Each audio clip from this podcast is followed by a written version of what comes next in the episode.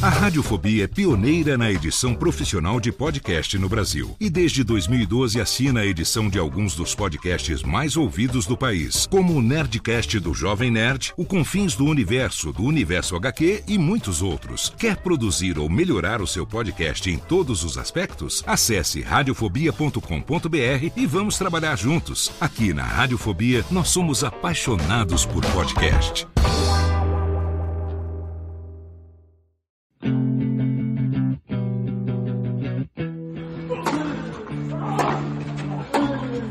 Começa agora o Backhand na Paralela, o podcast sobre tênis que vai além das quadras. Apresentação de Jeff Paiva e comentários de Ariane Ferreira. Ready?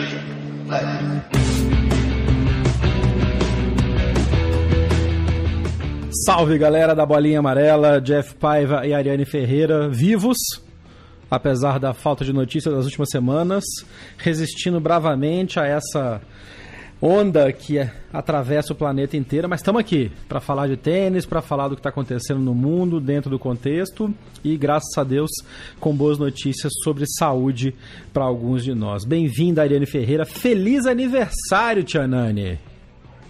Muito obrigada. Muito obrigada.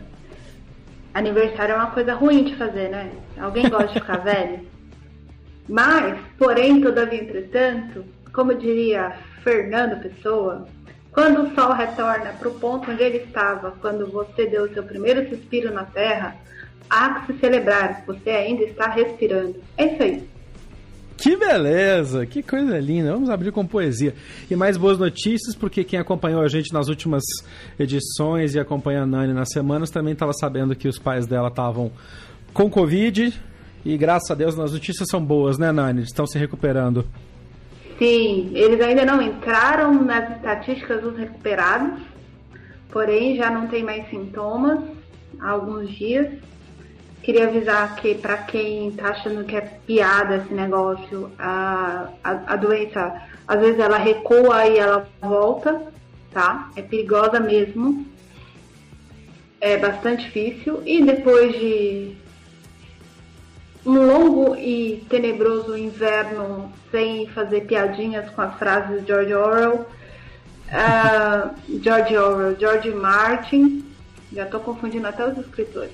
É, os George. Os George. Os George, que um deles nem é George de verdade. É, enfim, as coisas são positivas, então a gente tem que comemorar, tem que agradecer, que é o mais importante. E a gente vai é vencer essa luta. Já falei que vamos. É isso aí. É isso aí. Vamos aproveitar então esse agradecimento aí para agradecer os ouvintes que mandaram mensagens para Tia Nani por feliz aniversário, né? O Gabriel, o Erivelton, o Matheus, o Luiz Del Papa, Delas Papas, que tá aqui agora no Twitter Del Papa, tá ótimo. grande amigo da época do UOL, e muito mais gente que entrou em contato com a, com a gente, com a Ariane, para desejar feliz aniversário. Fica aqui os nossos para-choques também. Exatamente. Muito obrigada a todo mundo que se lembrou de mim ou foi recordado por alguém, tipo o estagiário que me chama de Barça. Mas não tem idade pra me chamar de Barça. É, a nossa enciclopédia. Mesmo. Exato, gente. Se vocês têm 20 anos, vocês não sabem o que era a Barça, mas a Barça era legal, queria só contar isso. Eu não tinha Barça, eu tinha Delta. Eu não, não tinha grana pra ter Barça, eu tinha Delta Larousse. Nossa, a gente tinha uma enciclopédia Globo em casa também. Editora Globo, olha isso. Globo era boa também. Minha, minha mãe comprou a enciclopédia Globo e ganhou uma bíblia. Então, é, era uma bíblia ilustrada, super bonita, a gente, mó legal. É, não, as edições eram mó legais. É, a gente ainda tem isso guardado em casa. A nossa, a gente comprou a enciclopédia, puta grana, era uma baba, né, pra comprar a enciclopédia. É. E aí veio um Atlas do mundo, que era o Atlas Delta Larousse, grandão e tal, era tamanho, não sei, acho que seria um A3 hoje, né? Aqueles, de, aqueles ah, ratos grandões, escapador. É. é, é. Puta, eu, eu, eu, ficava horas olhando o, o, os mapas, me perdendo lá. Nerd é nerd, né? Nerd raiz é nerd raiz. É, a gente sabe o que, que é isso, gente. A idade permite, entendeu? Então é isso, mas assim, tirando as brincadeiras, eu queria agradecer muito carinho, o carinho de vocês, as palavras doces que vocês tiveram comigo, tanto no período mais complicado da, da situação dos meus pais, quanto agora, dia do meu aniversário. E também, a gente voltando, né, a gente tinha, a gente fez um episódio há algumas semanas, a gente recebeu algumas mensagens, eu queria destacar uma do João. Ele entrou em contato comigo pelo Instagram e ele me contou que ele é médico pediatra e só por isso ele já merece nossos aplausos. Para quem não sabe, uh, os profissionais de pediatria são cada vez mais escassos uh, no mundo, principalmente em países como o Brasil, porque no Brasil dá dinheiro ser dermatologista e cirurgião plástico, ser pediatra não dá, como é mais fácil ser cirurgião plástico, não mais fácil, né? Requer, tudo requer estudo, mas algumas especializações a gente não tem muito no Brasil, mesmo tendo uma população bem mais jovem do que velha.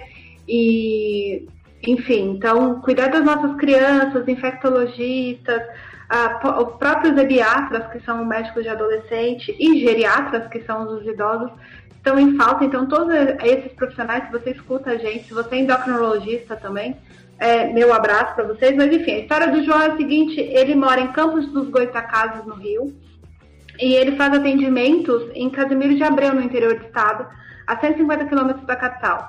É, e por que, que eu estou falando isso? Porque o caminho dele é de pelo menos uma hora e trinta de estrada, uma vez por semana, para poder atender as crianças de Casimiro de Abreu. Tá aí a explicação do porquê que a gente tem pouco pediatra. Ele tem que sair de Campos de Casas para ir para o interior e ele aproveita para fazer o trecho ouvindo a gente, Jeff Paiva. Então ele que se beleza. tortura no caminho ouvindo sobre tênis para chegar lá e cuidar das crianças de Casimiro de Abreu. Então, um beijo, João, parabéns pelo seu trabalho e parabéns para todos os pediatras. É isso? Muito obrigada pela audiência de vocês. Obrigado pela audiência, doutor João. Obrigado pelo seu trabalho, pelo seu serviço. Fica o nosso abraço a todos os profissionais de saúde e de primeira linha que estão enfrentando não só a Covid, mas todos os problemas de saúde que esse Brasil nosso, infelizmente, ainda tem demais. Eu vou estender esse cumprimento. Foi dia da enfermeira, né, há pouco tempo. E é. fica, fica meu abraço aqui para minha prima, Úrsula Gomes, lá de BH. Baita orgulho de tê-la na família, enfermeira de, de SAMU, enfermeira de primeira linha, que também enfrenta bastante coisa. Então fica, aproveita essa oportunidade e deixa o meu abraço também a todos os profissionais de saúde que ouvem a gente. Sei que tem muito médico também que joga tênis e que ouve a gente. Então, fica também o nosso abraço a eles todos. E que bom que em alguns lugares a, as medidas estão funcionando, né, Nani? Você já conseguiu sair de casa, inclusive, aí em Portugal, né? Voltou correndo, já. mas saiu, né? Foi. Eu tô meio neurótica ainda, sabe? Ontem mesmo, foi dia do meu aniversário, eu precisei sair. E pior, eu precisei ir a um shopping center, porque eu precisava oh, resolver o que eu tinha para resolver num shopping center. É, gente, shopping center aqui é engraçado enfim. Uh, muito neurótica, porque assim, você entra, tem fila para entrar no shopping center. Uh, e tem as orientações, fica a dois metros de distância das pessoas. As pessoas não respeitam, gente. Não, não tem, tem, tem uma questão de trânsito de fluxo, então tem, tem por onde entrar e onde sair nas lojas. As pessoas saem pela entrada, entram pela saída. É, pelo amor de Deus, Jesus amado, é um negócio assim, é aflitante. Eu sou, eu não sou hipocondríaca, mas eu sou pré-hipocondríaca. Então, é, é, muito tenso esse tipo de coisa, assim. É, gente, e outra, por mais que, tudo bem, me deixa tensa e tal, é, isso é um risco para mim e para as outras pessoas. Sim. Tem, eu, eu até contei para as minhas irmãs quando eu cheguei. No metrô aqui, a gente chama de metro, tem a marcação onde você pode ou não pode sentar para respeitar Isso. o distanciamento social. Para espalhar os bem. bancos, né? É, eu sentei no lugar onde era permitido. Três estações para frente, uma pessoa entrou e uma senhora entrou e sentou do meu lado. Aí eu falei, Jesus, eu vou levantar. Levantei e ela ainda ficou me olhando feio e continuou sentada no banco que não era para ficar sentada. Então é isso, minha gente. Tem gente que não tem noção, não é só no Brasil. E nem é para falar que ah, é coisa de português, porque não é. Pelo contrário, tá todo mundo fazendo isso no mundo inteiro, né? O Brasil aqui também tem umas cenas show de horror da galera se aglomerando em, nos lugares que já estão começando a abrir um pouco mais. Enfim. O mais sensacional disso tudo é que estão começando a voltar os esportes em alguns, na Europa, né? E aí ah. recomeçou o campeonato português que está sendo exibida aqui no Brasil pela, pela Fox e pela ESPN. E aí, cara, tem umas coisas que, sério, cara, se eu fosse, eu como roteirista, mandasse uma, uma, uma cena dessa, os caras iam recusar, porque é muito bizarro. O primeiro gol do campeonato português pro Porto, ou pro Benfica? Pro, pro, pro Porto, acho. Foi marcado pelo João Corona. Aí, aí os caras todos se abraçaram para comemorar, puxando a cara um no outro, os locutores todos horrorizados. Cara, é sério, quem é ficção perto da realidade? Pois é, não é? A, a... Ai, Jesus, como é que eu vou. É o Porto mesmo, é o Porto. É o João. É o... Jesus não, Corona. É... Jesus Corona. É Jesus Corona, exatamente. Resu... É Jesus Corona. Não, e, e pra, pra ajudar o Porto ainda tomou um pau do Famalicão. Né? Tomou um pau do Famalicão. Jogo. Famalicão. Rogério Vorra quase tendo orgasmos aqui quando o Famalicão fez o segundo gol, porque é óbvio que eu tava assistindo, porque a gente tá desesperado por esporte, né? Não, mas hoje, hoje foi a primeira notícia que eu vi. Ontem apedrejaram, as pessoas estão respeitando a quarentena mesmo. A, a, quarentena não, do isolamento social, porque a gente não está mais oficialmente em quarentena.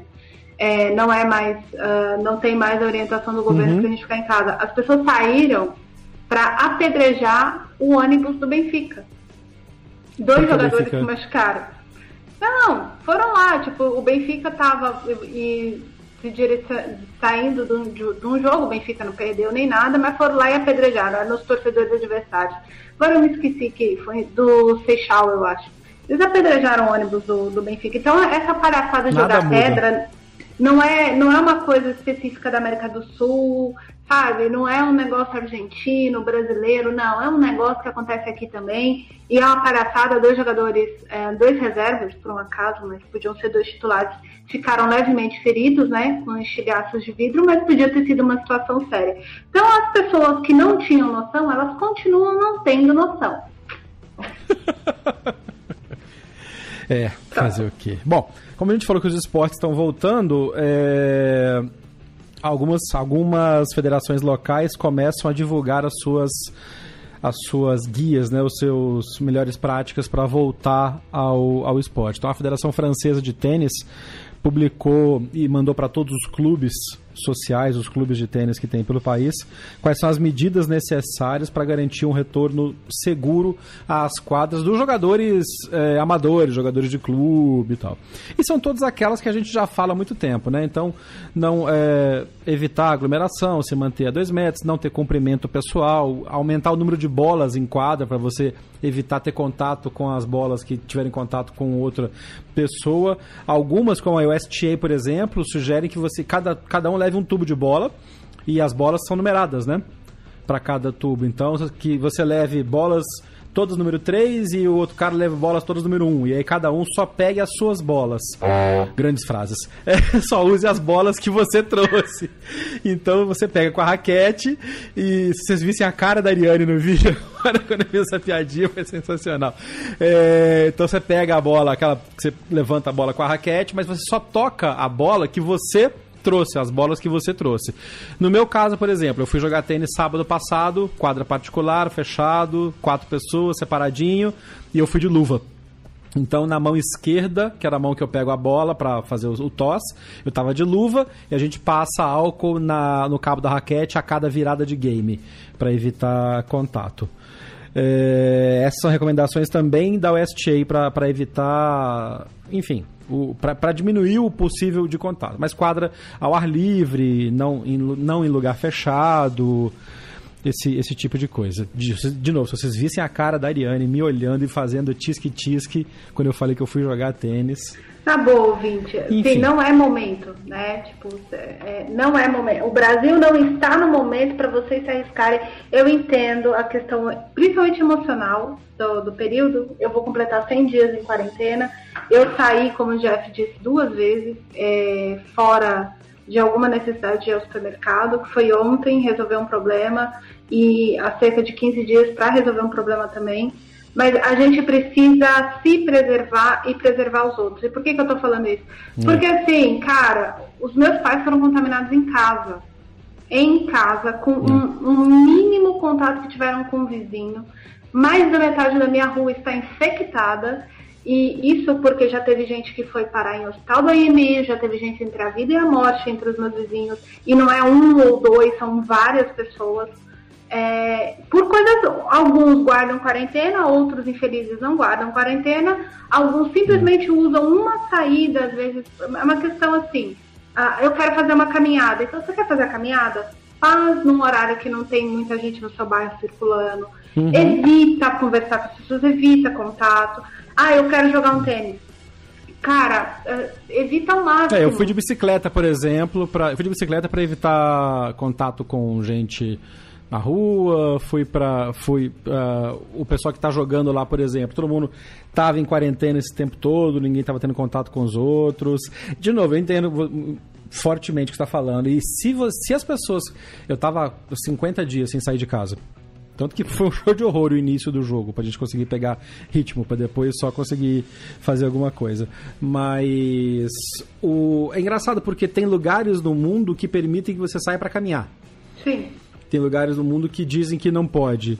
E mas é que tá, passa pelo que você falou, né? Pelo que cada pessoa faz. A gente foi de máscara, ninguém ficou em contato um com o outro, é, muito perto. Tanto que tem uma hora que o cara fala, ah, veio, veio para cumprimentar. Outro, não, não, não, peraí, não vem não, porque é. é uma coisa instintiva, né? O ser humano tem essa coisa de, de tá perto, é muito fácil de voltar aos hábitos, mas é importantíssimo manter todas as todas as as medidas de proteção, porque é aquilo que a gente já falou nas outras vezes, você não está se protegendo, você está protegendo aos outros. Primeiro. Para evitar o contato, né? É, e, e, tem uma, uma coisa básica, assim, por exemplo, aqui onde eu tô, a gente, a gente era permitido sair para caminhar, como eles brincam aqui, passear o cão, né, que é levar o cachorro para fazer a caminhadinha dele, que é uhum. é até importante para os bichinhos.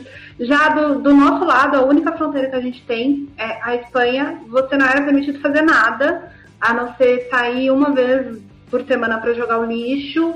E se você fosse na farmácia, você tinha que ter a receita na mão. Você não podia sair para ir ao supermercado duas vezes a cada 15, é, em 15 dias. Tinha que ser uma única pessoa da família. É, normalmente descia a mesma pessoa. Quem estava controlando isso? Polícia. E por mais que as pessoas falem ah. assim, ah, mas a Espanha é grande e tal. Gente, tinha polícia em todos os lugares. Eu tenho muitos amigos que, que são espanhóis e tenho amigos brasileiros e de outras nacionalidades que vivem na Espanha. É, sim. Na França, na França também. Minha mãe só saía com. Minha mãe é uma senhora idosa, muito grupo de risco, mas que faz tratamento médico contínuo. Ela só saía também com o, o... primeiro em papel, é que não tinha impressora em casa, depois liberaram para mostrar só o celular o, o celular, mas um aplicativo com tudo controlado e tal, e parecia guarda de trânsito, né? Controlando o horário de estacionamento. É. Saiu na hora X, tem que estar até a hora X em casa de novo, né? Exato. E aí por que, que eu tô falando isso? Porque, por que, que aqui era permitido lá não? Densidade demográfica. Uhum. E isso é uma coisa que, por exemplo, a gente que está no Brasil não está tendo muita noção a respeito disso. Uh, por exemplo, lugares como São Paulo, Santarém, por exemplo, boa parte da população do Pará está dividida entre Santarém, região metropolitana de Santarém e região metropolitana de Belém. Por isso que tem muitos casos num, estado do tamanho do Pará que não tem assim tanta gente, se você for pensar geograficamente falando, mas tá todo mundo junto num lugar só. É, é a mesma coisa para é. Milão, por exemplo. Milão tem uma densidade demográfica muito superior à região metropolitana de Roma. Então, o lockdown de Milão começou muito antes do lockdown completo da Itália. Uhum. E, e, e, foi feito, né? Respeitaram o lockdown lá. Né? Exatamente. Né? E quem não respeitou foi preso, né? enfim. Então, assim, a, a, é preciso a gente entender. Aqui, por exemplo, é um, é um estado um, do tamanho mais ou menos do Rio de Janeiro, um, pouco, um, um país um pouco maior que é o estado do Rio de Janeiro. Porém, a gente tem a população no país somado com as ilhas que está dentro de São Paulo, a cidade de São Paulo. Então tem espaço geográfico é. para as pessoas fazerem caminhada. É. é. por isso que eu tô falando, tenham noção, assim, sabe? Tipo, tenham noção, pelo amor de Deus, tenham noção, porque a gente já tem 34 mil mortos no Brasil. É, e, outra coisa, 30, é, e outra coisa também, saiu, fez alguma coisa que, enfim, precisava não precisava fazer, mas se você puder, e aí de novo, a gente, é, a gente tem alguns privilégios que a maioria das pessoas que estão em áreas de maior densidade populacional não tem, que é não ter contato com outras pessoas também, porque você pode sair, fazer sua coisa e voltar. O que não pode é. Tem, uma, tem um, um, um quadrinista brasileiro que está fazendo uma série genial no Instagram é, que chama é, Quarentena. Quarentenados, mas ele já faz uma série de quadrinhos, ele saiu na Folha até um tempo atrás, falando sobre as diferentes realidades entre o pessoal de classe alta e o pessoal de classe baixa. E são quadrinhos de cunho social muito forte. Eu botei o link no post desse episódio também. E é sempre uma comparação entre quem pode ficar isolado e quem, por exemplo, vive numa casa com 5, 6, 8 pessoas. Não tem Essas como. pessoas sofrem bastante porque não tem como. Não tem como. Então, se você tem algum tipo de privilégio, faça uso pro bem deles, pelo menos, e não e evite contato não necessário. Eu sei que parece um pouco hipócrita eu falar isso depois de ter falado que eu fui jogar tênis, mas eu fui sozinho, voltei sozinho e não tenho contato com mais ninguém. E moro sozinho. Que é uma situação que pouca gente tem, eu sei disso. Então, é, quem puder, eu faço a minha parte tentando evitar o máximo possível o contato com as pessoas. Exato. Vamos cuidar. Falando que os esportes estão começando a voltar na Europa, principalmente, mas também nos Estados Unidos, é, a Ariane estava comentando antes de começar a gravar, e é uma apuração que ela está fazendo, ah, da, existe uma regra da ATP, imagino que a WTA também tenha isso, de um tempo mínimo para que para um aviso para que comecem torneios oficiais que valem pontos, né, Nani? Exato. É, a WTA não se posiciona e o, o livro de regras da WTA é muito complicado. Não é complicado de entender, é muito complicado de, de, de, de organizar. E são 300 e tantas páginas como da, da ATP. E eu não lembro de- dessa regra específica se a WTA tem. Na ATP, É. a regra não está no livro de regras de, de serviço, mas está no contrato com os atletas. Ah, então eu demorei, eu já até já tinha publicado a reportagem sobre isso, a ATP confirmou para mim ah, que não eh, confirmou não confirmando, né? Existe um, um prazo mínimo de seis semanas, de seis a oito semanas de aviso do calendário oficial para os atletas. O que isso quer dizer? Isso quer dizer que, por exemplo, ah, o calendário do próximo ano ele tem que ser entregue para os atletas ah, em novembro é, entre 1 de novembro e 15 de novembro para o circuito começar em 31 de dezembro. Que é esse prazo mínimo de 6 a 8 semanas, porque dentro da regra de prestação de serviço da ATP, ah, o atleta vai ter aquele tempo para fazer ah, o início de pré-temporada, e aí sim a pré-temporada, para vocês entenderem, o, a, a questão da pré-temporada é um treino intenso diferenciado. Então o cara parte do zero fisicamente para chegar em ritmo de jogo ah, daí quatro semanas. Isso é a pré-temporada. Então pre- Isso para quem consegue. Vocês lembram quem, quando a gente entrevistou o Bruno Soares, que ele comentando que o, o preparador físico dele sonhava com quatro semanas de preparação, porque eles não tinham esse tempo, né? Exato. Porque o circuito é back-to-back. Exato. E então o, o circuito tem é, esse procedimento.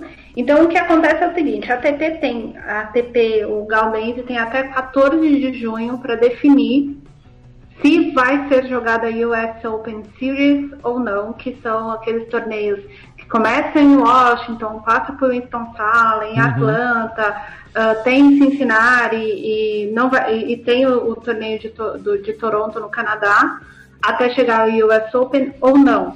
Até porque tem a preparação física e tem toda a parte logística, né, Nani? Que os caras precisam se preparar, né? Tem que ter um tempo prévio para isso. Exato. E aí o que está acontecendo é o seguinte: há um embate. Hoje é, o Djokovic deu uma entrevista para a TV Sérvia. Ele entrou em contato com a USTA, que é a Federação Norte-Americana, e a Federação Norte-Americana disse que exigiria dos atletas que todo mundo chegasse nos Estados Unidos 14 dias antes de começar a US Open Series, que todos deveriam ficar quarentenados em hotéis na proximidade do, do aeroporto internacional de Nova York, o que quer dizer que eles ficariam bastante longe de Flushing Meadows.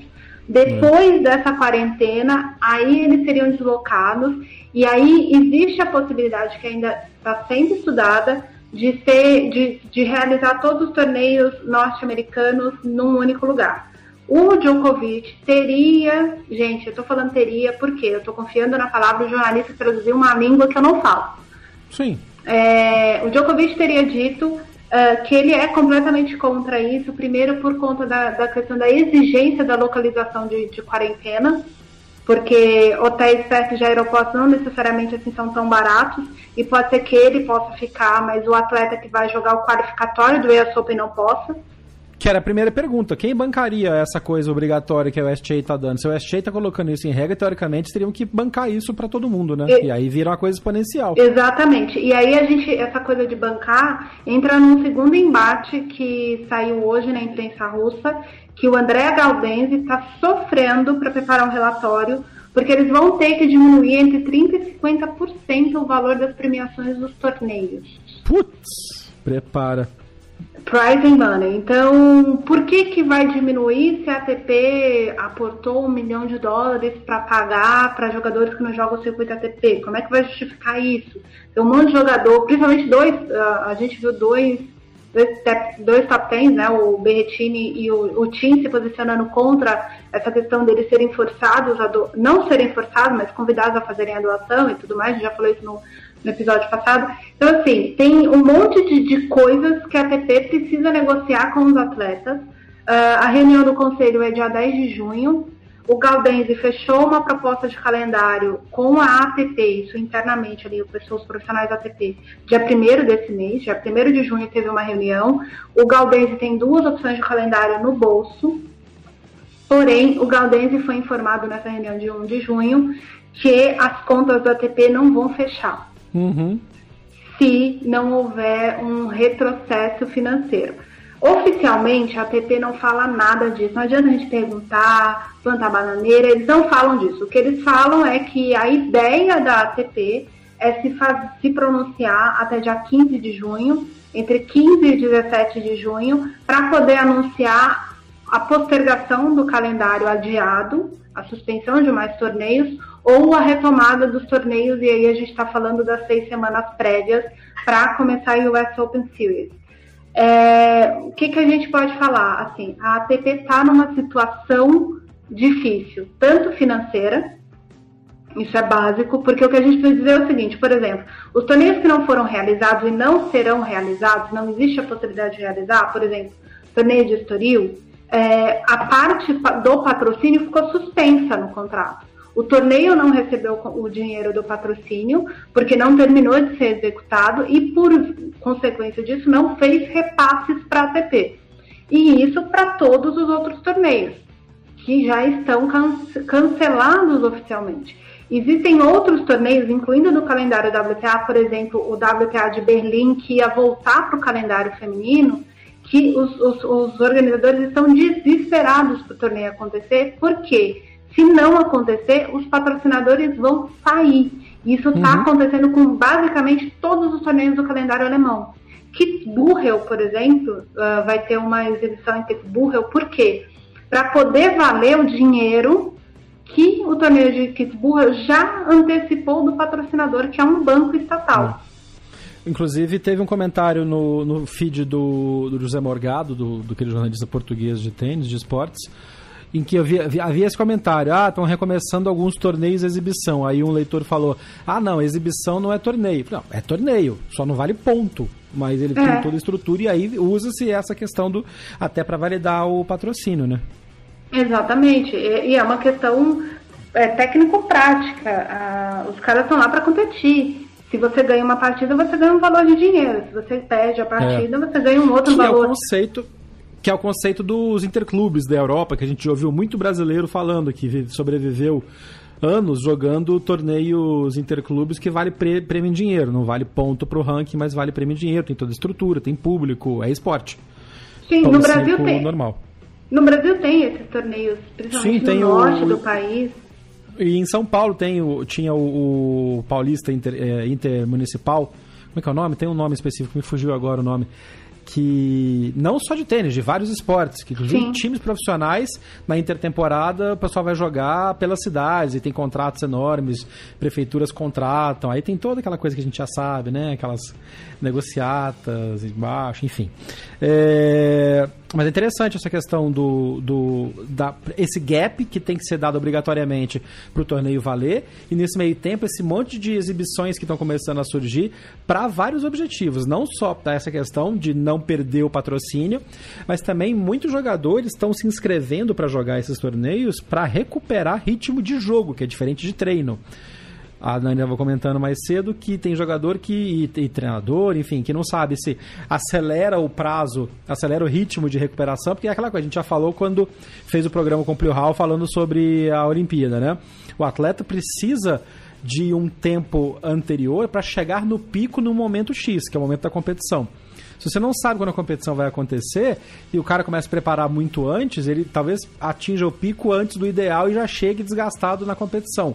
Ou, pro outro lado, se ele não se prepara o suficiente, ele chega sem, sem ritmo de jogo na, na, na competição. Futebol acontece isso, todos os esportes acontecem isso. O, a gente estava comentando que o Dominic Thiem, por exemplo, se inscreveu em praticamente todos os torneios de exibição e as giras que estão programados para acontecer na Europa por agora. Vai ter um monte de viagem. Então, basicamente, vai ser um test drive do que seria a retomada do circuito, né? Porque vai ter o circuito do Adriático, que o Djokovic está promovendo com algumas, algumas entidades, que são países banhados pelo Mar Adriático. Se você não lembra, é aquela parte de trás da bota da Itália e a frente da antiga Iugoslávia, República Tcheca, Sérvia, até embaixo Macedônia e Grécia. É, depois vai ter um circuito nacional na Áustria, Vão ter alguns circuitos em outros lugares na Europa. A Grã-Bretanha está planejando um circuito Brit Tennis, que os Murray estão jogando e ajudando na organização. Quer dizer, são núcleos locais voltando a colocar tenistas em condições de competição para ter público, para ter patrocínio, mas, obviamente, os tenistas estão aproveitando para se inscrever, para jogar e pegar ritmo de jogo. E o Tim, como é fominha, a gente sabe, né? se inscrevendo para jogar em tudo. É, o time vai jogar todas as semanas, porque agora em fim de maio e início de junho já teve, já tiveram as duas, estão tendo, né? Porque ainda não terminou, as, as três semanas de torneio organizadas por um site de tênis, um site noticioso de tênis da Áustria, o em parceria. É, não, o TR é o do. O TR é feminino, né? É. o circuito feminino. Exato. É, eu esqueci o nome do masculino, mas enfim, foi organizado pelo pai do, do próprio Dominique. O irmão dele está jogando um, um jogo. Uh, depois, mais adiante, vão ter mais três torneios que são organizados pela direção do torneio de Kitzbühel, como eu disse. Um deles uhum. é em uhum. Kitzbühel, na Áustria. Uh, uh, nesse meio tempo, a partir da semana que vem, em paralelo à Adria Tour, que é esse essa, essa gira que o, o Djokovic está organizando, vai ter a Ultimate Tennis Showdown do Patrick Morato, grupo que hoje oficializou, uma coisa que a gente já sabia. O, o, uhum. o Stefano Tsitsipas e o Matteo Berrettini vão jogar, e aí vai ter o Aliassime, e aí a gente precisa chamar a atenção para isso. O Aliassime vai sair do Canadá. Pois é. O, de todos os porque assim, a gente está tendo um trânsito de jogadores europeus na Europa nos países que permitem entrada e saída de pessoas.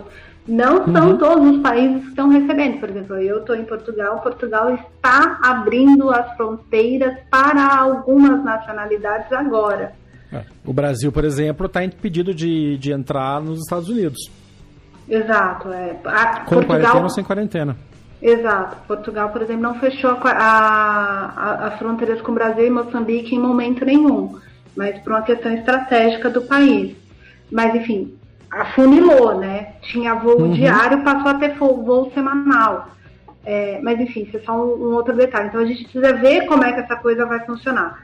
É, eu parto muito do princípio da entrevista que o Nadal deu para uma equipe, é, em que o Nadal fala que se a gente, se, se os jogadores só tiverem que ficar. De, aliás, hoje começa também um, um circuito de, de jogos um, não é bem um torneio de exibição, mas são jogos em competição de classificação, é assim que eles estão falando, na Espanha, né? Uh, para alguns jogadores espanhóis jogarem.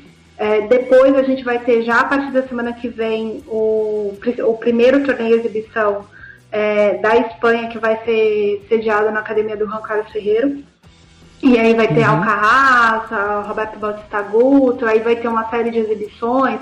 Ferrer joga exibição, o Bautista joga exibição, o próprio Ferreiro vão jogar, enfim, uh, vai ter um monte de, de atletas que estão treinando, na, que estão voltando dos seus países para treinar na academia do Ferreiro, além dos espanhóis que estão conseguindo sair de suas cidades para ir para a Vigena, onde está a academia, para acontecer esse torneio ali. voltando à opinião do Nadal para o equipe, o Nadal disse, olha, se a gente só puder viajar entre a gente na, na na Europa e o pessoal da América do Sul só poder circular na América do Sul, não faz sentido nenhum a gente voltar com o torneio oficial. É. Essa é a opinião do Nadal e eu compactuo com a opinião do Nadal e com a opinião da Ashley Barty. A Barty foi entrevistada ontem por conta dessa entrevista, essa madrugada, né, no, pro horário aqui uhum. pra mim. Uh, por conta dessa entrevista do Nadal, o The Herald, que é um jornal australiano, conversou com a Barty sobre o que, que ela acha e ela falou, olha, eu acho o seguinte, se você está me perguntando agora, eu não vou para os Estados Unidos. Eu tenho que pensar na saúde não só minha, mas das pessoas que viajam comigo. E uhum. aí tem um, tem um outro detalhe que eu esqueci de comentar, que o Djokovic teria dito que as, os jogadores só poderiam viajar com uma pessoa. Isso. É, eu também vi essa notícia, acho que inclusive relacionado com outros torneios. A equipe, o staff seria reduzido. Exato. Então, e o Djokovic é conta, até porque o Djokovic viaja com 302 mil é, pessoas. Aí vem aquela coisa, né? Farinha pouca meu pirão primeiro. Ah, eu quero viajar com o meu povo todo. Tem gente que não tem dinheiro para viajar com um, que dirá é, com mais. é, ele, mas assim, aí é uma questão lá dele, ele é contra. E a Bart disse que ela não, se ela tiver que arriscar, porque uma coisa é ela, ela vai ficar em quarentena, ela vai, vai, por exemplo, ela vai treinar, vai jogar, vai treinar, então o ambiente dela vai ser isso. Só que, por exemplo, a pessoa da equipe sai para comprar um suplemento que o atleta precisa. Uhum sai para comprar um medicamento. Uh, quando o atleta. De preferência, um suplemento que não seja no Brasil, né? Porque ultimamente. Segundo a ITF, é para não comprar suplementos feitos no Brasil. Uh. Isso é oficial, gente. Isso é oficial. A ITF é. sugeriu isso para os atletas. Uh, enfim, sei lá, alugou um quarto de hotel com que na verdade tem uma, uma pequena cozinha. Você precisa sair para comprar suplemento para fazer a comida, comida no caso. Né? Precisa, sei lá, comprar um arroz, uma batata. Então, alguém tem que se deslocar dessa quarentena e ela tem razão. Os Estados Unidos têm um, ter, um, um terço, praticamente, de todos os casos do planeta. É um é. risco absurdo. É, e ela falou que gente... se for para correr esse risco, ela prefere não correr. Eu acho que essa é uma coisa que vai, ainda vai dar muito pano para manga, porque e aí, o Prihal comentou com isso, isso com a gente no, no episódio em que ele foi convidado. Uh, o tênis e alguns outros esportes que demandam, demandam deslocamentos globais, demandam, assim como a Fórmula 1 também, o, o número de pessoas que se move de circuito para circuito, de país para país, e a gente sabe o quanto de dinheiro que é injetado numa cidade quando chega o circo da Fórmula 1, porque é um circo mesmo. Uhum. Tem alguns esportes que são mais complicados de se retomarem numa, numa normalidade, ao contrário dos campeonatos regionais. E aí podem dizer que a final do beisebol é World Series, a final do, da, do basquete é, é, NBA World Finals, é World Champion, mas não é, são campeonatos regionais, então o cara se desloca ali dentro daquela região. E isso Exato. dá para retomar mais facilmente, tanto que a NBA anunciou que vai voltar, mas com reduzido, em menos lugares, como o futebol em alguns lugares está se discutindo fazer jogos uh, em sedes específicas e não indo para cada para os estádios de cada time. Vai ter que haver uma, uma acomodação. E o tênis, infelizmente, é um dos esportes que menos se, se dispõe, ou que tem menos é, espaço para esse tipo de acomodação, a não ser que haja um grande acordo com todo mundo, com o Supremo, com tudo. um grande acordo para que as pessoas, para que os torneios aconteçam em menos localidades, em menos lugares, mas entram todos os interesses de patrocínio, de organização. E assim, não adianta. É, é, é existe, é, é uma expressão que está cansativa já, mas existe um novo normal que vai ter que ser aceito e as condições mudaram. E um monte de gente perdeu dinheiro, e perdeu o espaço, e perdeu condição de organizar. E isso vai ser visto para frente ainda. Nós estamos ainda no momento de contar. No momento de contar mortos.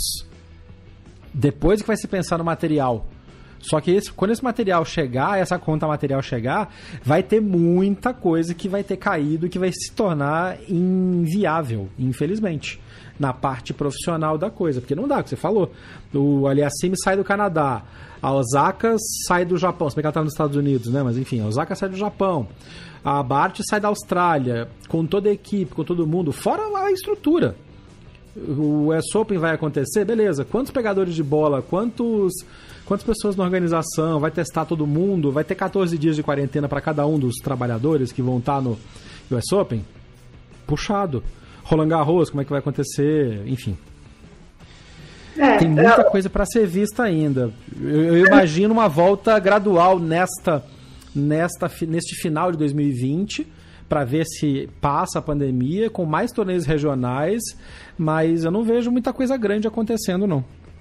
É, eu eu tava vendo uma, uma entrevista do Gui hoje para Eurosport e o, o Gui, ex-top 10, diretor-geral de Roland Garros, e ele estava falando uma coisa que faz bastante sentido e aí a gente consegue entender um pouco o desespero das federações de organizar. Do faturamento da Federação Francesa no ano todo, 80% sai diretamente da realização de Roland Garros. E a gente está uhum. falando de ingressos, não está falando do. Porque, caso você não saiba, ouvinte, o jogador paga a inscrição no torneio, tá? Então, do, do, do, do pagamento dos jogadores de, de, inscrição, patrocínio e principalmente venda de ingressos. Direitos televisivos e, e todas as ações que, que tem no espaço ali. Mesma coisa para a Federação Italiana. Federação Italiana, salvo engano, 87% do faturamento anual sai do Masters e da WTA de Roma. Então, assim, porque por mais que a Federação Italiana tenha agora o ATP Finals Next Gen, é, é, um torneio da ATP, uma estrutura da ATP, o faturamento bruto disso é da ATP. É, é, são, são federações que dependem disso, a saúde econômica da, da empresa que, que organiza o Masters de Madrid depende da realização desse torneio, porque durante o ano eles organizam um monte de torneios para fomentar público, Isso. mas que não necessariamente tem renda para a empresa. Então, são Outra dados... coisa também, as, federa as federações pegam dinheiro desses torneios grandes e fomentam os programas de incentivos, programas de, de, de jovens, uh, torneios menores, esses circuitos. A própria Federação Francesa tem um monte de participações aqui no Brasil, por exemplo. Exato. Os Roland Garros Amateur Series, que vem tudo com dinheiro de Roland Garros. É. Tem, tem, tem uma, uma, parceria de formação de atletas com a Confederação Brasileira uhum. de Tênis. Então, assim, tem, tem todo um, um, processo que depende. E aí, por mais que a gente está falando aqui, ah, ok, então não organiza Roland Garros porque a gente precisa, vai afetar o tênis brasileiro. E não é porque o Bruno e o Marcelo vão perder a oportunidade de ganhar um Grand Slam. É porque não. realmente vai afetar diretamente, é. sabe? É, mas assim, uh, do ponto de vista de tudo que eu estou vendo e, e, muito por base do que o Gui está falando, eu acho que a ATP, e, e aí o problema, na verdade, é o embate da ATP na questão econômica com a USTA, acho que a própria ATP já tem consciência de que é mais fácil viabilizar a temporada de Saibro hum, de Saibro? do que viabilizar a US Open. É, viabilizar Madrid viabilizar Roma e viabilizar Roland Garros. Por quê? Porque a Europa está mais avançada na, na reabertura e no controle? Exato. E outra, a França, a França, Espanha e Itália, você consegue fazer de carro. É, tem isso também. Tem vários torneios que acontecem. É meio como a Fórmula 1 também, né? Que definiu agora que vai, vai, vai ter duas corridas na Áustria, depois vai ter Inglaterra, Espanha, Barcelona, Mônaco. Não, Mônaco não, desculpa. É, Monza e Spa. Que é tudo ali naquela região. Que, que, inclusive volta às origens, né? Porque o campeonato de Fórmula 1 começou só na Europa. O tênis uhum. também acontecia na Europa e tinha no máximo o US Open e o Australia Open, e que nem todo mundo ia. Exato. Então, tem essa, essas, essas questões, assim, e aí eu ouvi já falar, ah, mas Estados Unidos dá para fazer de carro. Mas, por exemplo, o, você Não. pegar o carro e fazer o Washington, Cincinnati, Nova York, é, só de Washington para Ohio, você gasta uh, duas vezes a distância de Madrid para Paris. Uhum. um tempo, né?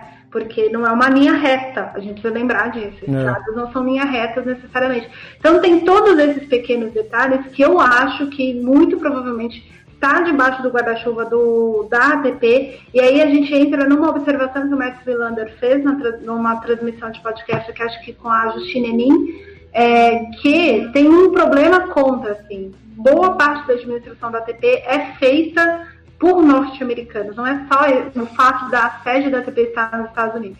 A USTA tem uma parceria econômica muito forte com a ATP e a gente está no primeiro ano do André Gaudenzi. E a gente precisa lembrar que os Estados Unidos, dentro da ITF, derrubou a Federação Italiana.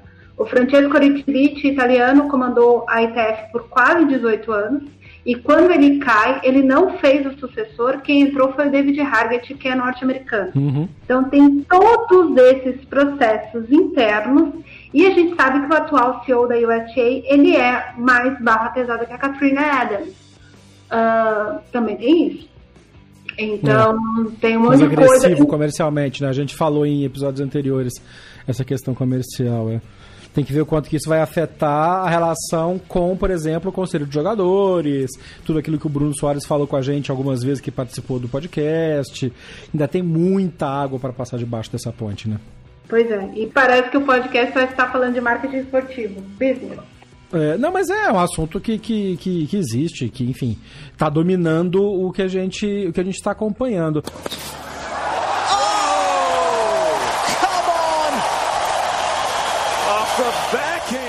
É, no lado do tênis recreacional, digamos assim, existe toda uma preocupação pelo número de profissionais envolvidos. Né? Tem o recreacional e tem o tênis de cadeira de rodas, por exemplo. Né? Então, essa semana, os quatro grandes lãs, a Associação dos Grandes Lãs, anunciou, junto com a ATP e a WTA, não, com a, com a Uniclo, que era patrocinadora do circuito mundial de tênis de cadeira de rodas, uma verba de ajuda para as associações e para os clubes e para os jogadores de tênis e cadeira de rodas pelo mundo. Só que é uma verba de 300 mil reais. Quer dizer, é, de novo, é um, é um valor muito pequeno quando você divide por todo mundo que, que participa do circuito e a gente tem alguns, alguns bons destaques aqui no Brasil. O ouvinte lembra as participações do Léo Botija, que é o, um dos treinadores da seleção brasileira de tênis e cadeira de rodas e integrante da, da CBT e da Federação Mineira de Tênis. Tem uma academia em Belo Horizonte que organiza o Botija Wheelchair Tênis, que é parte integrante do circuito mundial Uniclo de tênis cadeira de rodas. Eu estava batendo um papo com o Léo uh, por WhatsApp esses dias. Tá puxado, porque a gente já comentou sobre isso também, inclusive. Os jogadores de tênis cadeira de rodas têm necessidades especiais. É. São um grupo de risco fortíssimo para, apesar de atletas, são um grupo de risco fortíssimo para contágio. Então tem toda essa parte que também essa verba ela vem dos grandes lãs, das federações que descem para ajudar esses esses níveis abaixo na estrutura hierárquica do tênis. Assim como as academias, as grandes academias de tênis, estão todas fechadas. Estão é, tendo que se virar. Então, a Play Tênis aqui em São Paulo, por exemplo, está fazendo videoaulas, está dando dicas, mas não é a mesma coisa de ter a, o, o, mensalista, né?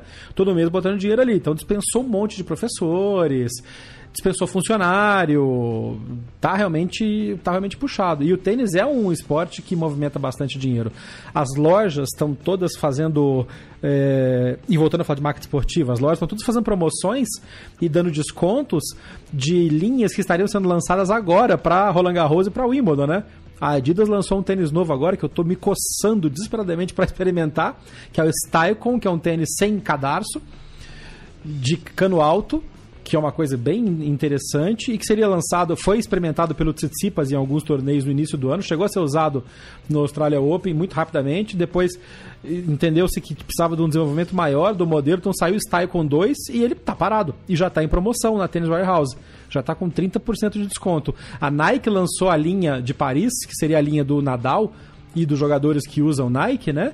Assim como a Adidas, e eles estão fazendo promoções para tentar vender, porque está tudo encalhado, porque isso é produzido com muitos meses de antecedência. Exato. Tem todo um, tem todo um processo mercadológico e uma cadeia econômica gigantesca. A gente está é, falando de grande. indústria têxtil, a gente está falando de fábrica em Bangladesh, sabe? Vietnã e assim por diante. É. Então tem e até alguns produtos, por exemplo, base, algumas partes de tênis, por exemplo, produzidas no Brasil, por conta da, da qualidade dos calçados brasileiros. É, é um, uma cadeia gigantesca que, e aí, voltando ao, eu comentei que ontem foi o Shop Center, é, a gente entraria aqui no que eles chamam de saldão, né? Eles chamam de saldos aqui. Isso, é. A Europa tem isso, né? Tem datas específicas de liquidação de inverno e liquidação de verão. É, seria tipo daqui um mês e meio, um mês e 40 dias. A maior parte das lojas já está em promoção, por quê? Porque eles têm três meses de loja encalhada. Uhum. Sem vender. Então. É. Ah, o, o, no Brasil, alguns lugares estão abrindo as concessionárias de automóvel de novo, inclusive São Paulo, que é um absurdo, mas enfim. Comprar carro, eles precisam comprar carro. Enfim, essa é outra formiga. Mas os caras estão chegando e estão tendo que dar, fazer chupeta nos carros novos, porque ficaram desligados, a bateria riou. Porque não estava dando manutenção. Tem, tem, tem, eu vi uma imagem forte no shopping de Singapura, se não me engano. Singapura ou Tailândia? Que por causa da humildade, da, da, da humildade, por causa da umidade, é, quando abriram o shopping, tava um monte de coisa mofada porque o ar-condicionado não estava circulando, então a umidade tomou conta, tudo fechado, os caras foram abrir o estoque estava tudo mofado. Que tem um monte de detalhezinho que agora vai começar a ser descoberto, que tem muita coisa para ser trabalhada ainda. Mas isso tudo se volta para o mundo do tênis, para o nosso ouvinte, para dizer o seguinte: tomem cuidado. Sim. Já não dá para falar só uma coisa específica, tipo, fique em casa só ou só faça isso. Mas assim, você precisa trabalhar, você precisa sair, você precisa... pense no que você pode fazer você para evitar, enfim, ser um outro agente é, multiplicador disso. Porque além de tudo, tem uma parte que a gente não falou ainda, que é a parte do, do das instabilidades políticas e sociais que estão acontecendo pelo mundo inteiro como os protestos dos Estados Unidos pela morte do, do George Floyd e as tenistas é, negras se posicionando fortemente. A, a Coco Gauff, a Naomi Osaka falando muito fortemente sobre isso. Uh, na França, o, o, vários protestos acontecendo em suporte ao, nos, nos Estados Unidos e re, recuperando um caso de acho que dois, três anos atrás, que é o Adama Traoré, que não é um jogador do Barcelona, mas é um imigrante que foi morto pela polícia em condições similares. Então, toda aquela parte social que a gente sempre fala que o esporte tem uma importância muito grande, se confundindo com essa necessidade de volta e cada um pensando no seu. Então, tem gente que fala em, em defender o social, tem gente que fala só em defender a volta do tênis é um período conturbado, né? É um período conturbado. Sobre essa questão do, dos processos, eu queria chamar atenção para duas coisas bastante intensas a respeito disso. Primeiro, a... eu queria recordar uma carta que a Serena Williams escreveu quando aquele. Eu, eu me esqueci o nome dele, mas um negro foi morto também do mesmo jeito que o George Floyd, é, por ah, asfixia em Nova York. Em Nova York, foi quando surgiu o I Can't Breathe. É. É. E a Serena Williams, naquela época, disse que ela era a Serena Williams, que a irmã dela é a Venus Williams. Nenhum policial vai parar ela. E ela tem razão. Uhum. Só que ela tinha medo. Ah, para quem não sabe, a Serena teve uma irmã que foi assassinada. É, a Serena, então, junto com as outras irmãs, ajudam a criar os sobrinhos. E o sobrinho dela, na época da, da morte dessa, dessa pessoa no, em Nova York, é, queria tirar a carta de motorista. E ele, ele tirou a, a, sobrinha mais nova queria tirar a carta de motorista, o irmão mais velho tinha a carta de motorista e ele era tipo o choferzinho da Serena, porque para ele poder dirigir, então ela pegava, aproveitava para ele ir treinando, carregando ela para os lugares enquanto ela estava fazendo outras coisas dentro do carro.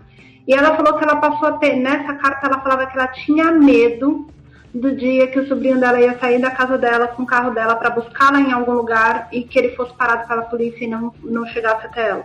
Uhum é, vocês ouvirem isso, verem o vídeo da Coco Golf perguntando se ela é a próxima.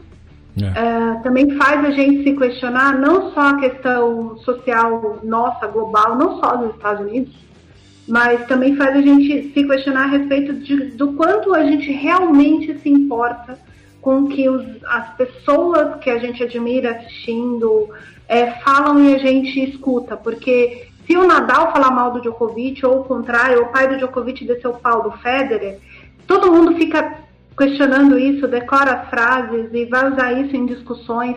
Mas será que a gente ouviu o que, que certas pessoas contaram? E aí eu vou fazer a observação que era o que eu queria fazer de enlace.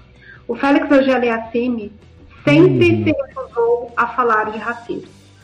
Uh, uma das poucas vezes, e essa é uma das, das maiores alegrias que eu tive recentes no tênis, que ele aceitou a falar foi comigo.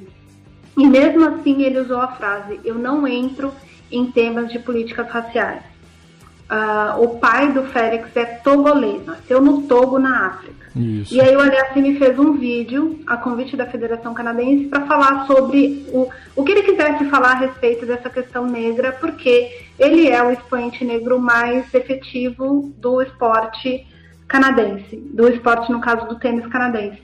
E aí ele contou um episódio que o pai dele passou exatamente no que a Serena narrava ser o medo dela a respeito do sobrinho ser parado pela polícia por estar dirigindo um carro importado. Uhum. O pai do, do, Félix não foi algemado, não foi agredido. Segundo o Félix, ele foi a, a policial que o parou, o tratou com muito respeito, explicou a situação e ainda disse para ele que era suspeito um negro naquele uhum. bairro específico de Quebec. No Canadá, isso. Pois é, isso. no Canadá, na parte francesa, que é a parte mais educada da América do Norte. Então, a gente chega à, à, conclusão de que a gente precisa começar a dar ouvido para essas pessoas, sabe? É. Não é mimimi. Não, o Tsonga, o Tsongaku fez também relatos, porque eles estão jogando videogame lá, os franceses todos, né? Sobre isso. O Gael Monfils contou que às vezes ele e a Eline Vitorina recebem comentários de gente amarga.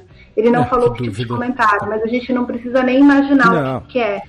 Né? Ah, Principalmente Porque... sendo a Svitolina ucraniana e toda a parte ultradireita da Ucrânia que odeia odeia qualquer, qualquer miscigenação racial, né? Exato. O, e, e, saindo do tênis rapidinho, não precisa ir muito longe, tem, tem toda uma cultura nos Estados Unidos de que a maior causa de paradas de trânsito dos Estados Unidos não é a DUI, que é a sigla inglesa para Driving Under the Influence, ou seria dirigir bêbado. É DWB, né? É Driving While Black que é o cara é preto e tá. E aqui no Brasil também, tem, tem aquele filme lembra do Boleiros, Era Uma Vez no Futebol, que é um dos melhores filmes de crítica Sim. de jornalismo esportivo? Uma das, das, cenas principais é que o, o, o jogador destaque que está no filme, que é um craque que está para ser vendido para a Europa, estava indo para o restaurante para negociar com os italianos para ele ser vendido e a polícia para e os caras, pá, mão na, mão na cabeça, mão na cabeça, sai daí, ninguém, sai ninguém. Aí o cara fala, olha, é o fulano, jogador de futebol, ô, oh, vai com Deus, hein, amigo, desculpa aí qualquer coisa. Mas é, é, é o dia a dia de praticamente todo mundo. O Neil deGrasse Tyson botou um, um texto esses dias sobre isso, de que ele estava numa conferência, estava numa conferência e aí acabou a, a, a, o jantar e tal, os caras ali bebendo, em uns quatro ou cinco astrofísicos, e todo mundo tinha uma história de ter sido parado pela polícia. E por que que astrofísico é parado pela polícia? Porque era uma convenção de astrofísicos negros. Então, todo mundo tinha uma história disso. É puxado, é complicado. Eu sei que tem muita gente que ouve a gente, que tem opiniões políticas uh, mais conservadoras, mais à direita. E direito eu só queria dizer que. Direito de vocês, mas assim tem que se preocupar com todo mundo, tem que, tem que mudar esse tipo de, de pensamento no mundo e a gente tem que ter noção do quão difícil é, do quão privilegiado a gente é. Eu e a Nani somos morenos, somos considerados pardos pelo IBGE, né, Nani? Exato. É... O que é uma definição que está tendo no Brasil. Se fosse nos Estados Unidos seria negro, pela definição de lá. Porque até o hispânico ali fica meio, né, no, no, no, no, é. meio, no meio termo. É, mas existe realmente uma questão muito forte, tem que ser tomada, tem, tem que ser dada atenção a isso. Lá, como aqui também, como o João Pedro, o menino que foi assassinado no, no Rio, pela, pela ação da polícia, como o menino que, que infelizmente faleceu agora em Recife. Miguel. Essa coisa absurda, Miguel, que da, a mãe estava passeando com o cachorro da patroa, enfim. É, é são coisas muito fortes para falar e não tá fácil, gente. Eu vou, até vou pedir desculpa a alguns dos nossos ouvintes, como o, o pessoal que apoia a gente no, no, no PicPay porque a gente não tá soltando episódios tão, tão constantemente, porque tá foda de conseguir parar para falar de esporte, para falar de tênis no meio de, de crises que se acumulam e nós ainda estamos em junho de 2020, cara. Exato. Que ano. É, é, eu, eu queria fazer um comentário, eu até tava, tô discutindo ainda se a gente faz ou não uma questão editorial, porque a gente tá com um esquema editorial sobre saúde mental no tênis. É, e aí a gente está discutindo. No site para o qual você escreve, né? Exato, no Tênis News. Vocês é. também podem encontrar no lance os mesmos artigos, as mesmas reportagens. A gente produz os conteúdos de tênis para o lance. É, e aí a gente estava discutindo uma questão de entrar nesse, né, né nessa seara e, e de, desse outro problema que surgiu, né? Ah, porque a questão da saúde mental surgiu um pouco antes com o suicídio de um tenista chileno. É, e a gente estava discutindo e aí eu comentei a seguinte coisa que a maioria das pessoas não sabem. O Fernando Verdasco, socialmente falando, é considerado negro na Espanha. Olha isso. E aí bugou a cabeça de todo mundo. Por quê? Porque o Verdasco é, é etimologicamente falando, é, genotipamente falando, esse é o termo, genótipo, o negro nos Estados Unidos, ele é negro genotipado. Então, às vezes é uma atriz branca com traços negros, você vê ele falando, ah, fulana é uhum. negra, mas no Brasil, por exemplo, ela não seria nem considerada parda porque ela tem a pele branca. Mas ela tem... Tipo a Meghan Markle, né, a, a, a princesa lá que casou com o Harry. É, é, ela tem traços, ela tem o cabelo afro, ela é nitida, nitidamente, ela tem o, o, DNA afro, como eu nitidamente tenho o DNA indígena. Mas é a questão, e aí isso tem a ver com genes, os meus genes indígenas uhum. e os da mesma marca africanos, afro-americanos. Uh, no caso do Verdasco, o genótipo dele é um genótipo moro, que é um povo que era da parte da África subsaariana, quando os brancos, os brancos não, né, mas os árabes mais brancos começaram a dominar essa parte da África, eles migraram para o que a gente chama aqui de Península Ibérica e tal. Lá vou eu dar aula de história. E em Portugal... Nossa, eu adoro essa parte da a liberação, é. a conquista moura. Exato, e eles conquistaram toda a Península Ibérica e Portugal passou a ser país quando uh, os povos que aqui existiam, que por um acaso a maioria deles eram descendentes de judeus que fugiram nos primeiros séculos de, do, de onde hoje é Israel para não serem mortos pelos romanos, eles conseguiram uh, tirar boa parte dos mouros em guerras uh, do seu território, então eles construíram um território de Portugal, tanto é que Portugal não é um país assim tão velho quanto a gente imagina, Portugal tem 800 anos. Na Península Ibérica, na Espanha mesmo, uh, os mouros ficaram, né? Eles as tribos foram se convertendo, eles foram criando alguns reinos, uh, se fizeram parcerias com o reino de Castilha e León, que é até hoje a dinastia que, que é a monarquia da Espanha. Então, uh, existem mouros, gente do genótipo mouro, há mais de mil anos no território espanhol. Mas para algumas pessoas, e aí é uma questão até para para ter aquela adoção de que o espanhol não é racista, isso é uma questão cultural da Espanha. Todo mundo que é mouro é espanhol, mas uh, é. para dizer que eles aceitam os negros, eles se referem a essas pessoas como negras. Tem um programa, uhum. se você está na dúvida, se você está realmente duvidando do que eu estou falando, tem uma participação do Verdasco num programa muito popular na Espanha, chama O Formigueiro, que era a versão do Marco Luque é, El Hormigueiro em espanhol, é um programa extremamente popular na Espanha, e aí eles brincam com o Verdasco a respeito da questão dele ser negra. E para quem não sabe, tanto o Verdasco quanto o Nadal quanto o Nicolás Almagro, quando atacados por compatriotas nas redes sociais, eles são chamados de mouros, eles são chamados de índios, eles são chamados que de Que é um xingamento racial. Exatamente, que é o xingamento racial para com a, essas essas genotipações, uh, o pessoal que é descendente de Moro, que na verdade eles são espanhóis há tanto tempo que uh, eles não têm nem certeza se eles são ou não descendentes de moros, mas fisicamente eles parecem. E aí, eu vou fazer observação, você falou que não existe o termo pado, é uma coisa que só existe no Brasil. Por exemplo, eu na Espanha, por ser nitidamente descendente de Índia, eles não me chamariam de negra, eles me chamariam de morena. Então, só para a gente entender o quanto a gente cria um monte de termos para classificar uma coisa é. que não precisa de classificação. É, enfim. É, é, é puxado, é isso. E este é um podcast de tênis. Sim, mas aqui você aprende sobre história da Península Ibérica. Não é? Eu, e quando eu falo que é a nossa enciclopédia, tá aí a, tá aí a comprovação. Mas né, é muito importante levantar esse tipo de assunto e pra gente, para quem tá ouvindo a gente ainda até agora, tem quase é, quase uma hora de podcast já nesta edição. E a gente tem que falar tem que falar, eu acho que o diferencial da gente, eu até queria agradecer a, a audiência de alguns jogadores brasileiros que ouvem a gente, depois dão as cutucadas aí pela rede social, mas faz parte. Porque a gente não tá aqui para falar para falar só de resultadinho e o, o objetivo do, do podcast desde o início é ir além das quadras. Se tem alguma coisa que está indo além das quadras é a situação do mundo hoje.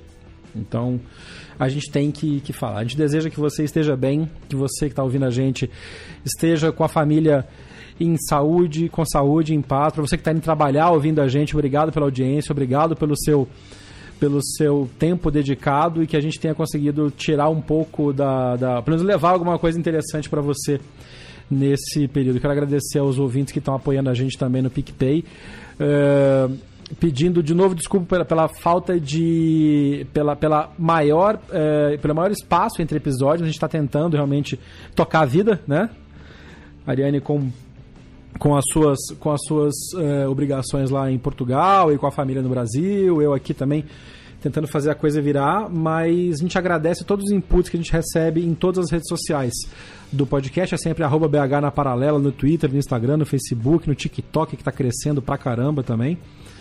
E eu vou ser muito sincero, eu não sou muito fã da rede, mas eu acho que é, é uma rede que está crescendo e que está achando a sua voz agora. É bem interessante acompanhar o nascimento de mais uma rede social que vai se tornando mainstream. Muito jogadora de tênis, jogador e jogadora de tênis também aparecendo lá, né? Sim. Fazendo as suas as suas dancinhas, fazendo as suas, os seus, seus treinos, enfim. A gente tá velho para isso, mas a gente entende, né, Nani? Ah, a gente entende. A, sigam a, a Cristinian, a própria Coco Gauss e a Dária Casatina. A Svitolina. A Svitolina, a Svitolina eu ouvi poucas coisas.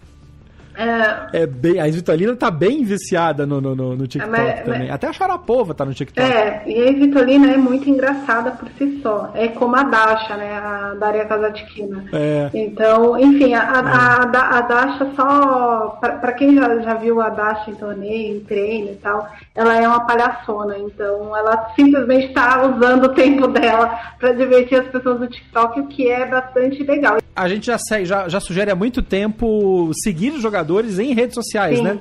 No Instagram e tal. Então no TikTok também é mais uma boa de seguir. Exato. E, e eu ia só completar, porque tem uma galera do, do tênis que está começando a, a encarar bem forte os jogos ah, de videogame. Então, para quem gosta, eu acho um saco, mas assim, para quem gosta, Olha, esse é, esse é um assunto bem interessante. é, para quem gosta, tá tendo umas coisas bem legais. O, um, um, um dos, dos jogadores que eu achei mais engraçado esses tempos e tem jogado profissionalmente até torneios é o Jezi Arnovitz, que foi vice-campeão do, do Masters de Paris em 2013, quando o Ferrer ganhou.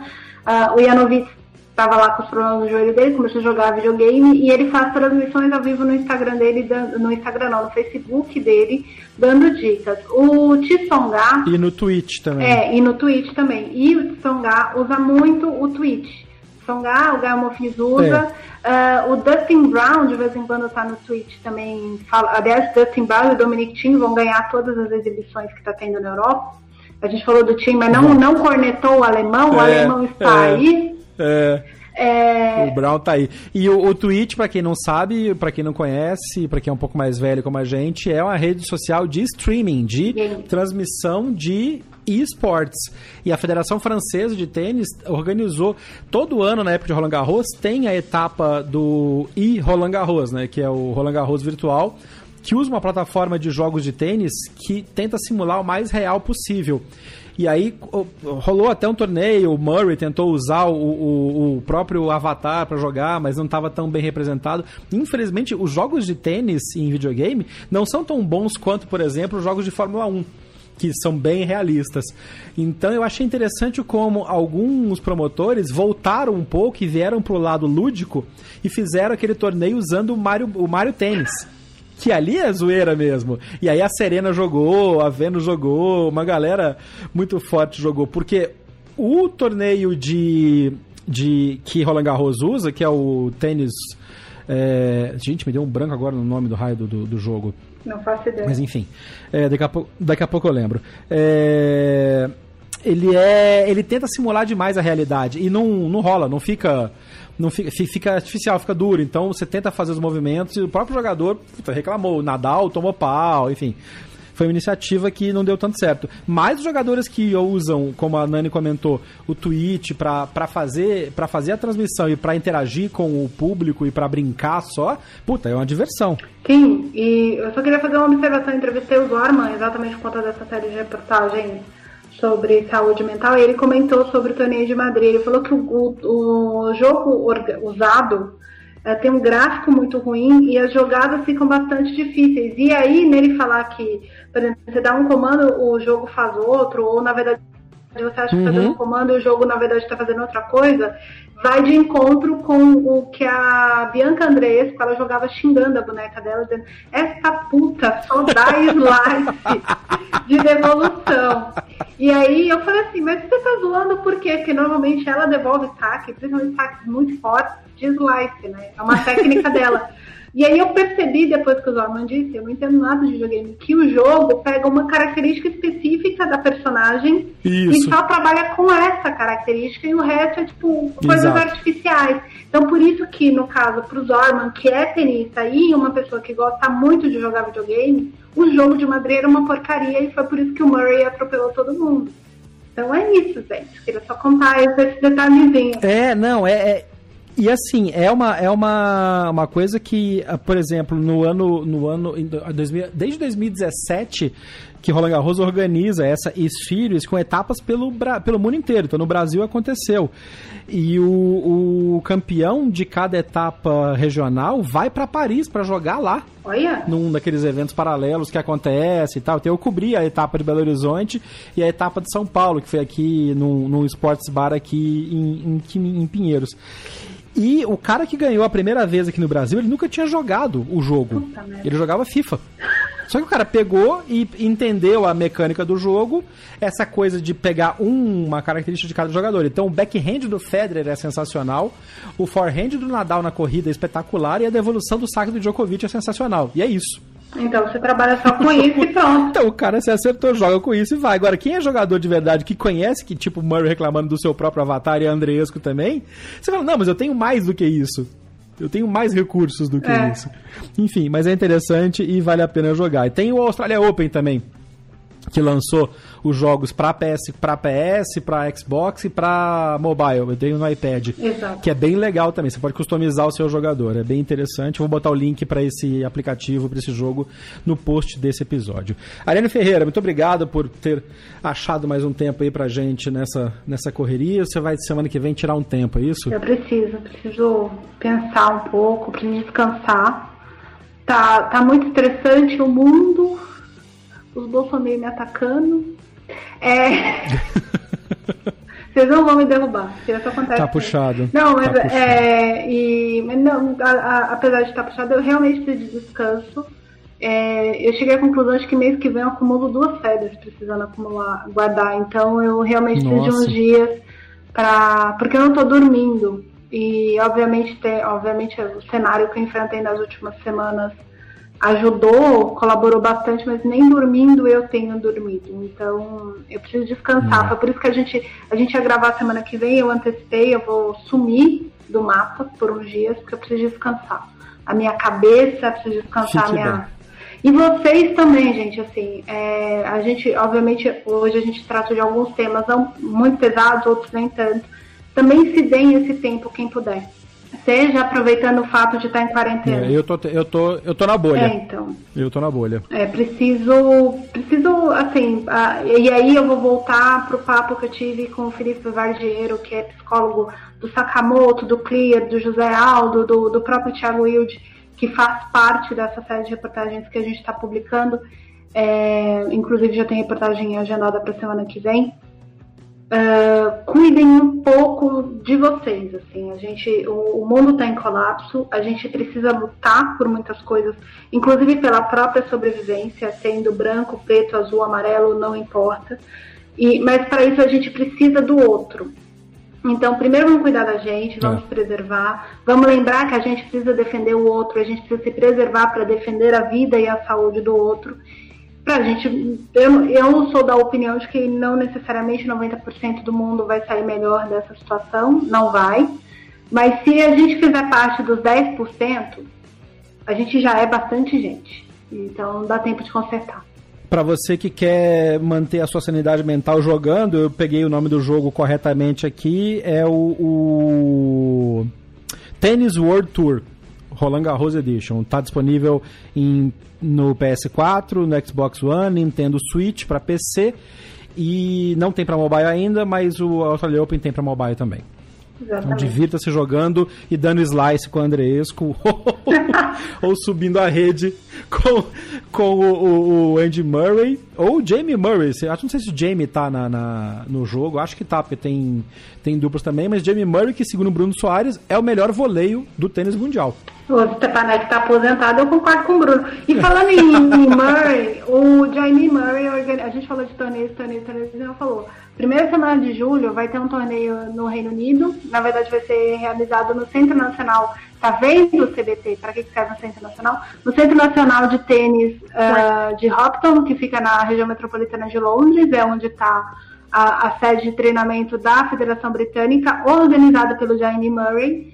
E toda a renda do streaming, então, vai, vai passar na Amazon Prime com comentários do, é. do Rudesk uh, e da Jesus, da Rantuchova, da Daniela Rantuchova, tava tentando lembrar o, sobre, o primeiro nome dela, Daniela Rantuchova, então Greg Rudeski, a Daniela Rantuchova, a narração é daquele antigo narrador da Tennis Channel, que eu sempre esqueço o nome, mas é alguma coisa Modric, uh, então, transmissão profissional, o Jamie e o Andy vão jogar, uhum. é, e toda a renda da transmissão, o, a Amazon Prime vai converter a audiência em doação para o Sistema Nacional de Saúde do Reino Unido, que, enfim, uh, que é, é, tipo o SUS deles mesmo e estava é. com um problema de EPI, então tá vendo? Até no primeiro mundo o pessoal está precisando atuar para salvar os sistemas públicos de saúde. Uh, vamos salvar o nosso também, apesar de não ter ministro da saúde, na é verdade. Viva o viva SUS. O SUS não, e viva o, o, NHS, que é o sistema lá do, da Grã-Bretanha. Então, se você tiver Amazon Prime, olha eu fazendo propaganda de graça aí, Amazon Prime é, vá lá e acompanhe, dá uma olhada, já, já se coloca lá para ser alertado de quando vai ter os jogos, a transmissão é ao vivo. Os dois comentaristas são excelentes, então você vai ter um tempo de tênis bastante bacana também. E se você quiser assinar a Amazon Prime, tem um link no post desse episódio. E se você assinar por este link, o BH na Paralela recebe uma pequena porcentagem pelo programa de marketplace da Amazon. Então você pode ter tênis e ajudar o seu podcast preferido também. Este complexo que a Nani falou, que inclusive é onde se jogam as, a, o qualifying de Wimbledon, né? É, nas quadras de grama sempre ficam do lado. Tem quadras é. de grama lá, é. Isso, é, ficam do lado, para não desgastar. Que aliás viu uma imagem sensacional esses dias, uma vista aérea de Wimbledon, com as quadras verdinhas, verdinhas. Vai ser o único ano que vai chegar a final de julho e a quadra de Minas vai estar tá verde ainda, né? Não vai ter virado saibro, porque não vai ter ninguém jogando. Eu já falei, põe uma zilhama lá que acaba com a grama rapidinho. este foi o BH na Paralela desta quinzena. Obrigado pela sua audiência, obrigado, Nani, mais uma vez. Fique bem, acompanhe nossas redes sociais, mande sua opinião pra gente pelo arroba BH na Paralela. A gente se vê no próximo episódio. Eu sou Jeff Paiva, um abraço. Termina aqui mais uma edição do Backhand na Paralela. Mande seu comentário ou sua sugestão de pauta pelas nossas redes sociais. BH na Paralela, no Twitter, Facebook e Instagram. Até o próximo episódio. Este podcast foi publicado pela Radiofobia Podcast Network. Olá, eu sou Léo Lopes e quero convidar você a ouvir o Pod Notícias, a sua dose semanal de informação sobre o mercado de podcasts no Brasil e no mundo. Um podcast curtinho de 15 minutos com o resumo de tudo que acontece nesse universo do podcast que cresce a cada dia e que chega até você toda segunda-feira às 7 horas da manhã no seu agregador de podcast preferido e também no YouTube. Acesse agora em podnoticias.com.br.